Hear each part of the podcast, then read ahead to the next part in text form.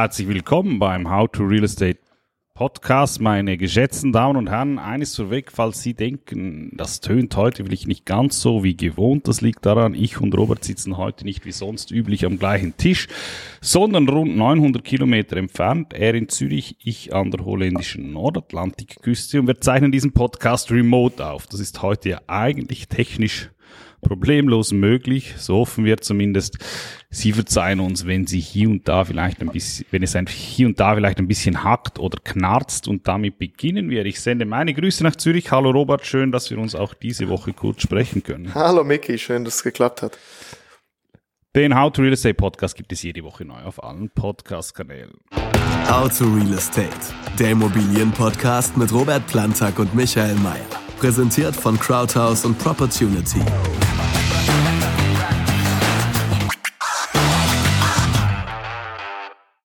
Bevor wir loslegen, der Hinweis, abonnieren lohnt sich und Sie können uns auch jederzeit Ihre Fragen stellen. Wir beantworten diese gerne in unserer Kategorie Die Frage der Woche. mit der wir auch heute anfangen. Die Frage wurde uns gestellt direkt über Spotify von Elias und sie lautet, und ich finde es eine clevere Frage und es ist, ich habe keine Antwort darauf, aber ich habe mir so, habe mir diese Frage so noch nicht gestellt, aber ich finde es einen äh, interessanten Aspekt. Angesichts der nun doch deutlich gestiegenen Zinsen müsste das nicht früher oder später Auswirkungen auf die Tragbarkeitsanalysen der Banken bei der Zinsvergabe haben. Die meisten rechnen ja mit einem Szenario von fünf Prozent. Davon sind wir ja nicht mehr so weit entfernt wir auch schon. Du verstehst den, den Ansatz der Frage. Also grundsätzlich, dass man sagt, okay, man hat eigentlich immer mit fünf Prozent gerechnet, das war ja recht weit entfernt, jetzt ist man dieser fünf Prozent Marke ein Schrittchen näher gekommen, müsste das nicht irgendwann früher oder später eine Auswirkung haben? Ähm, also meiner Meinung nach nicht, weil wir haben ja schon mit fünf Prozent schon länger gerechnet, schon bevor wir in diesem extrem tiefen Tiefzinsumfeld waren. Ähm, und man muss ja mit was rechnen, wo man sagt, das ist auf einen, äh, sag jetzt mal, mittleren Horizont, äh, mittleren, längeren Horizont quasi realistisch und, und also ich meine, wir sind doch noch weit entfernt. Also jetzt heute, heute hat ja die SMB den Leitzins auf 1,75 erhöht. Dazu, ja. Aber ich meine, das sind wir immer noch äh, äh, sehr, sehr weit entfernt, über, über, über drei Prozent davon, von fünf Prozent entfernt beim Leitzins. Ähm, also ich glaube, dass wir noch mehr als gut, auch, auch bei den bei den Festhypotheken, ähm, die sich eigentlich eher wieder eingependelt haben, ähm, sehe ich da kein Problem aktuell. Wie siehst du das, Micky? Ich habe nichts diesbezüglich gelesen, dass die, und das wäre ja dann die Firma, die hauptsächlich da tätig sein müsste, dass die da irgendwo ein Problem sehen würde. Ähm, und das heißt eigentlich auch, die schätzen nicht an, also die Frage wäre ja, wie realistisch ist es, dass wir wirklich, äh, wirklich in die Nähe dieser 5%-Marke kommen, dass sie eigentlich als Extremwert nicht mehr, nicht mehr dienen würde, sondern mehr als Realwert. Und äh, ich glaube, das, das ist ein Szenario, von dem her sind wir immer noch weit weg. Nicht zuletzt auch deswegen, ich weiß nicht, ob du es gesehen hast, aber es ist immer noch so, dass Hypothekarzinskurven in der Schweiz bei einigen Anbietern invers sind. Das heißt, dass die kurzen Laufzeiten teurer sind als die langen, was eigentlich darauf hinspricht, dass viele davon ausgehen, dass sich die Zinsen im mittel- bis langfristigen Bereich wieder auf dem Rückgang befinden werden. Und damit sind wir schon beim Thema der Woche. Wir haben heute quasi ein bisschen Dienst nach Vorschrift, denn es war letzte Woche äh, mit der FED und der EZB schon erste Zinsschritte angekündigt und heute hat die SNB nachgezogen. Kurz die Zusammenfassung. Die EZB hat den Minischritt äh, 0,25% auf 4% beschlossen. Die FED hat, wie erwartet, eine Pause eingelegt und die SNB hat, wie auch wir beide angenommen hat, einen weiteren Minischritt auf 1,75 Prozent ähm, durchgezogen. Ähm, deine Einschätzung? Also erstens mal, ich glaube, man kann zusammenfassend sagen, das ist ziemlich genau das eingetroffen, was wir prophezeit haben. Wie wirkt sich das nun aus? Ja, also ich sage jetzt mal, wie wirkt sich aus? Ähm, ich glaube, alles andere wäre überraschend gekommen. Also auch wenn sie nichts gemacht hätten, wäre für mich überraschender gewesen, als dass jetzt die 0,25 Prozent erhöht haben, äh, also die 25 Basispunkte. Äh, wir haben es ja letztes Mal gesagt, es ist ein wichtiges Signal, dass die SMB sagt, ja nicht schon beim ersten Anzeichen äh, eines möglichen Rückgangs machen wir schon nichts mehr, sondern wir machen jetzt sicher mal noch. Ähm, aber ich glaube jetzt, dass dann quasi an der nächsten Sitzung, ähm, dass man dazu erstmal die Füße stillhält und mal schaut, wie sich das entwickelt. Und dann, je nachdem, wie sich die Inflation in der Schweiz entwickelt, dann quasi auf Ende Jahr in der letzten Sitzung ähm, des Jahres dann effektiv, also ich sage jetzt mal, wenn die, wenn die Inflation, insbesondere die Kerninflation, dann weiterhin im, im, im, im äh, dem Rückgang ist, dass man dann vielleicht äh, die Zinsen mal sein lässt äh, wo sie sind, weil wir kommen ja sonst in genau das Dilemma, was wir, was wir haben mit den, äh, mit dem Referenzzinssatz. Und ich glaube, das ist sich die SMB sehr wohl bewusst, dass, äh, ja, wenn sie noch weiter an der Zinsschraube dreht, dass dann der Referenzzinssatz, und das wird er sehr wahrscheinlich sowieso schon, also er wird wahrscheinlich äh, beim nächsten, äh, äh, bei der nächsten Sitzung wird der Referenzzinssatz wahrscheinlich, also der Mietreferenzzinssatz sowieso nochmal angehoben. Äh, Im Moment sieht also alles danach aus. Alle, ja. Sieht eigentlich sehr genau danach aus, dass der Referenzzinssatz im, im äh, Dezember dieses Jahres noch einmal um 0,25 Prozent vom BWO ähm, nach oben gesetzt wird. Ähm, das heißt, es wären dann wieder, wieder eine, eine, eine Mietzinserhöhungsrunde von drei Prozent, äh, würde da wieder drin liegen. Genau, und da muss halt auch die SNB vorsichtig sein, dass hier nicht zu überspannen, weil sonst kommen wir dann in eine, in eine Spirale, in die man nicht kommen möchte. Nichtsdestotrotz glaube ich, dass die Inflation nicht einfach so schnell verschwinden wird. Die wird schon noch ein bisschen hartnäckiger bleiben als, als gedacht, was, was wahrscheinlich einfach heißt, dass wahrscheinlich die Zinsen so da, wo sie jetzt sind, also ich hätte jetzt gesagt, in der Spanne von 1,75, vielleicht maximal zwei Prozent einfach noch ein bisschen länger auf dieser Höhe bleiben, als vielleicht gedacht und im Grundsatz, also nach wie vor immer noch sehr tiefes Zinsniveau in der Schweiz, auch verglichen mit dem umliegenden Ausland oder auch sonst. Und ich finde das eigentlich ganz, ganz okay, ähm, eben solange es hier nicht in, in irgendwelche Extremrichtungen geht, nach oben, aber aktuell sehe ich keine Anzeichen dafür. Sehen wir uns vielleicht die Inflation an, was da einfach mitspielt. Du hast zum einen gesagt, äh, natürlich einer der größten Teil des Warenkorbes des LIK, der maßgeblich ist für die Berechnung dieser Inflation, sind eben, wie gesagt, die Mietpreise. Ähm, da ist anzunehmen, dass diese ähm, im, für einen Großteil dieser Wohnungen, die betroffen sind von dieser Referenzzinssatzerhöhung, im Oktober steigen werden. Das ist sicherlich äh, ein Punkt, der inflationstreibend sein wird. Ich finde es lustig, die SNB hat äh, Zin, äh, Inflationsprognosen jetzt neu abgegeben, auf wieder einmal auf irgendwelche Kommastellen. Ähm, man muss ja einfach bedenken, die waren so meilenweit weg äh, mit ihren Prognosen in diesem Jahr, ähm, dass diese Prognosen wahrscheinlich nicht das Papier wert sind, auf dem sie stehen. Nichtsdestotrotz versuchen wir mal einzuschätzen, was könnte denn jetzt passieren. Also wir wissen bei den Mieten, das ist ein großer Punkt, da wird es sicherlich äh, nach oben gehen. Was ich überhaupt nicht durchblicke, was ist jetzt eigentlich mit den Energiepreisen? Sind jetzt die weil ich lese da eigentlich äh, höchst unterschiedliche Sachen, dass die Strompreise teurer werden, dass die Gaspreise niedriger werden. Also wie wie, wo gehen wir eigentlich hin mit, äh, mit den ganzen äh, Energiepreisen. Und da übrigens noch eine Zusatzfrage, die hat man mir persönlich gestellt ähm, im Anhang vom äh, im, im, im Nachtrag zum letzten Podcast, wo wir über Gasheizungen gesprochen haben. Ähm, wenn man es sich, das ist eine Frage nicht, wenn man sich jetzt aussuchen könnte, ähm, was wäre denn momentan das ideale Energieversorgungssystem in einer Liegenschaft, wenn du wünschen dürftest, was würdest du dir bei einer Rendite-Liegenschaft momentan wünschen? Das also, sind zwei verschiedene Fragen. Also eine, also ich, ich habe es jetzt als eine Frage verstanden. Kannst du nochmal formulieren, wieso das zwei Fragen sind? Die erste Frage ist, wo geht es eigentlich hin mit den Energiepreisen? So, das, das ist okay, für mich okay, nicht mehr verschaubar. Und zweitens. Ja, ähm, also ich glaube, die Energiepreise waren ja hauptsächlich getrieben durch den äh, Beginn des Kriegs in der Ukraine und durch Lieferkettenprobleme äh, und, und Übernachfrage nach Covid. Ich glaube, der Teil hat sich jetzt eingependelt, auch Anfrage, Nachgebot scheint, äh, Anfrage, Nachfrage und Angebot. Nachfrage und Angebot. Entschuldigung, äh, scheint sich jetzt eingependelt zu haben. Also deshalb glaube ich, dass da wahrscheinlich die Energiepreise tendenziell eher seitwärts gehen. Ob sie jetzt noch wahnsinnig weit sinken, sei mal dahingestellt, glaube ich eher nicht. Ich denke so seitwärts. Ähm, aber das ist ja gut, das heißt, von da erwarten wir eigentlich nicht mehr groß äh, Inflationstreiber. Und jetzt deine Frage, ähm, ja, wie ich denn jetzt heizen würde. Ich meine, was soll ich sagen, es gibt da verschiedene Faktoren, aber im Grundsatz macht man mit einer Wärmepumpe nicht wirklich was verkehrt in der aktuellen Situation.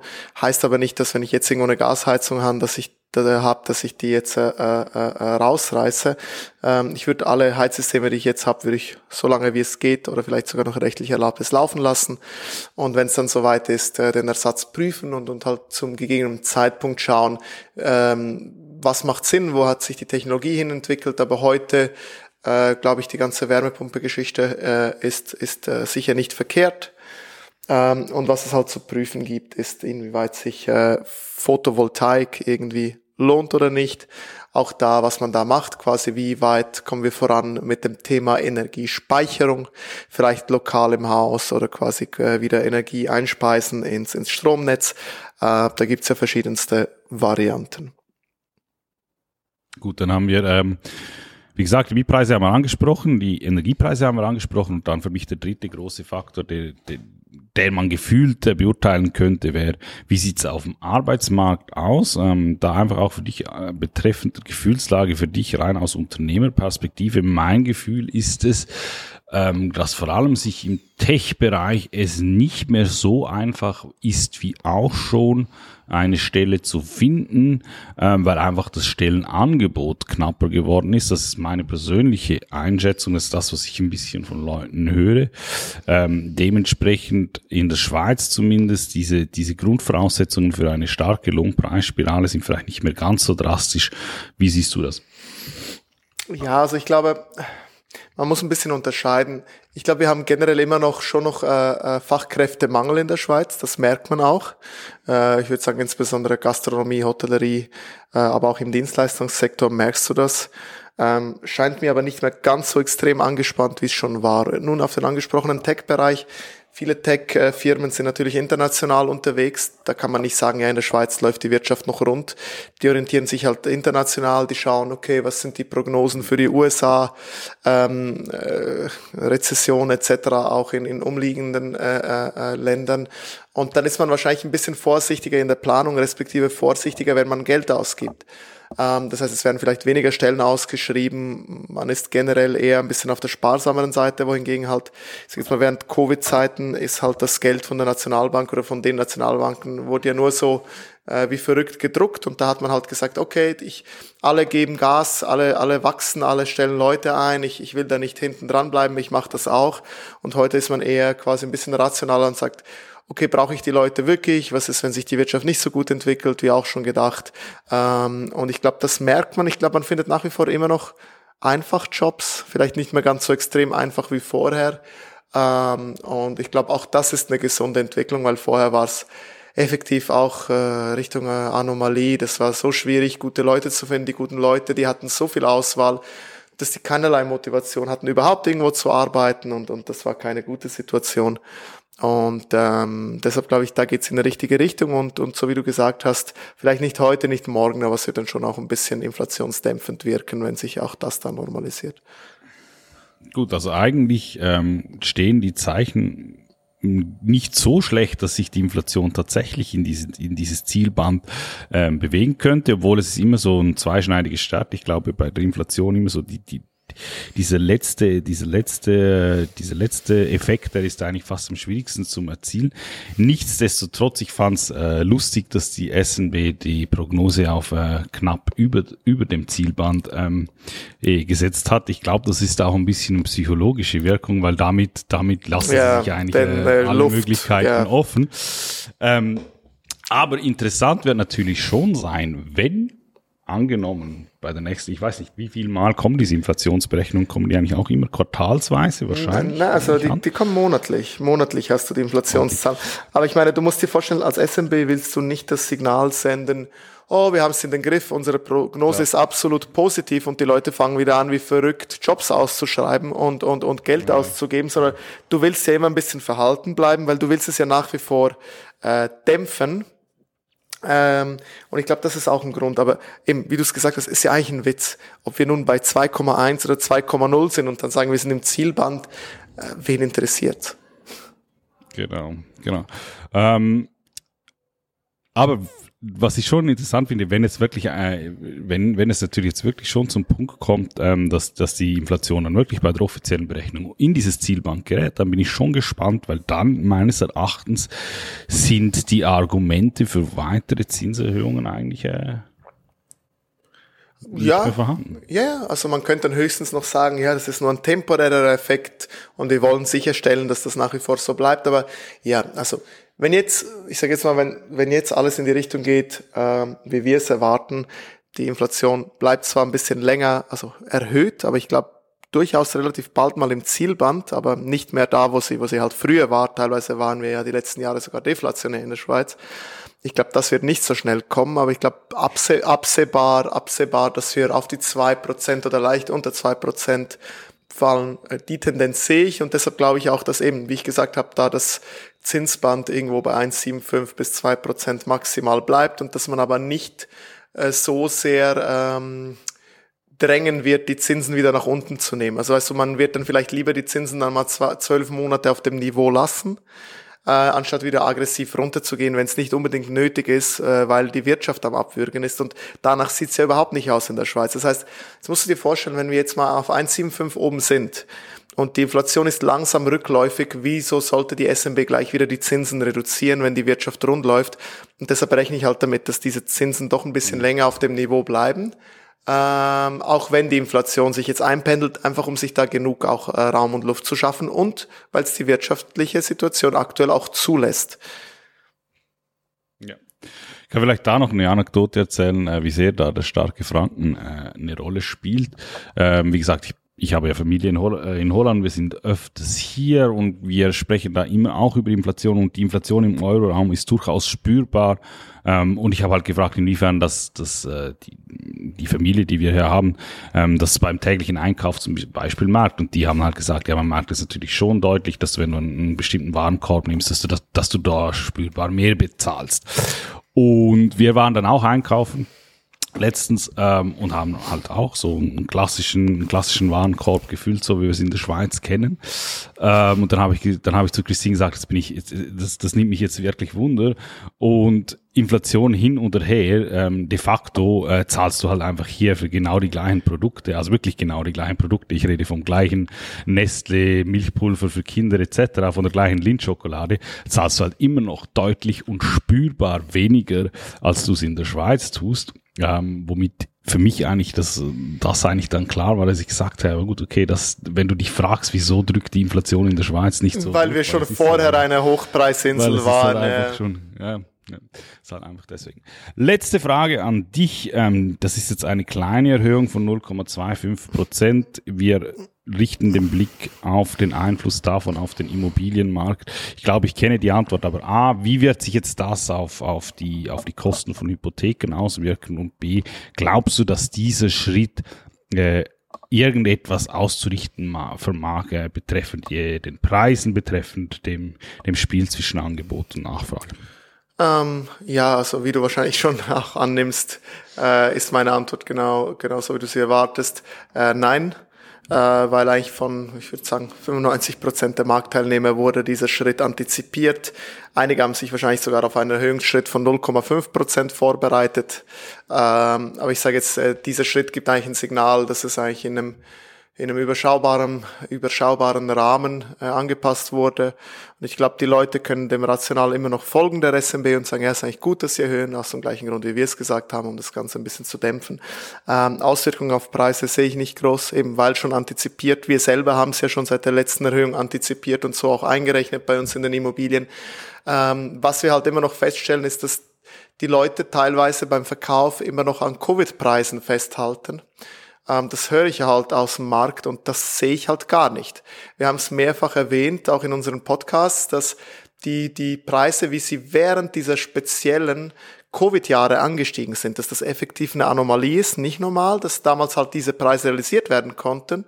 Aber wenn du heute Verkäufer auf dem Markt hast, die haben immer noch beim Verkauf die Erwartungshaltung, die gleichen Preise zu realisieren wie am absoluten Höhepunkt der, der Covid-Preise und das verstehe ich nicht. Also ähm, ich bin wieder da, wo ich sage, die Preise sind immer noch hoch und stabil auf einem Vor-Covid-Niveau, Ähm, und es finden aktuell sehr wenig Transaktionen statt, weil man sich, also nicht nur bei uns, aber generell, wir haben da mit Leuten gesprochen, extrem wenige Transaktionen, weil man sich einfach nicht einig wird. Weil der Käufer sagt natürlich, ich möchte den Zins einpreisen, ich zahle dir nicht mehr den Covid-Preis, aber ich zahle dir gerne einen hohen anständigen Preis, so wie er vorher war weil das ist auch angepasst an die Zinssituation und der Verkäufer sagt, na, das ist mir egal, ich habe keinen Verkaufsdruck, weil meine Liegenschaft wirft immer noch Cash ab ich habe ja immer noch Mieterträge, ähm, ich verkaufe nicht zu dem Preis, dann warte ich lieber noch ein paar Jahre, bis die Preise wieder da sind. Und ist ja einerseits gut, es gibt viel Preisstabilität, man hat nach wie vor sehr ein geringes Angebot an Wohnimmobilien, immer noch dieser Wohnungsnotstand, um jetzt hier überspitzt zu sagen,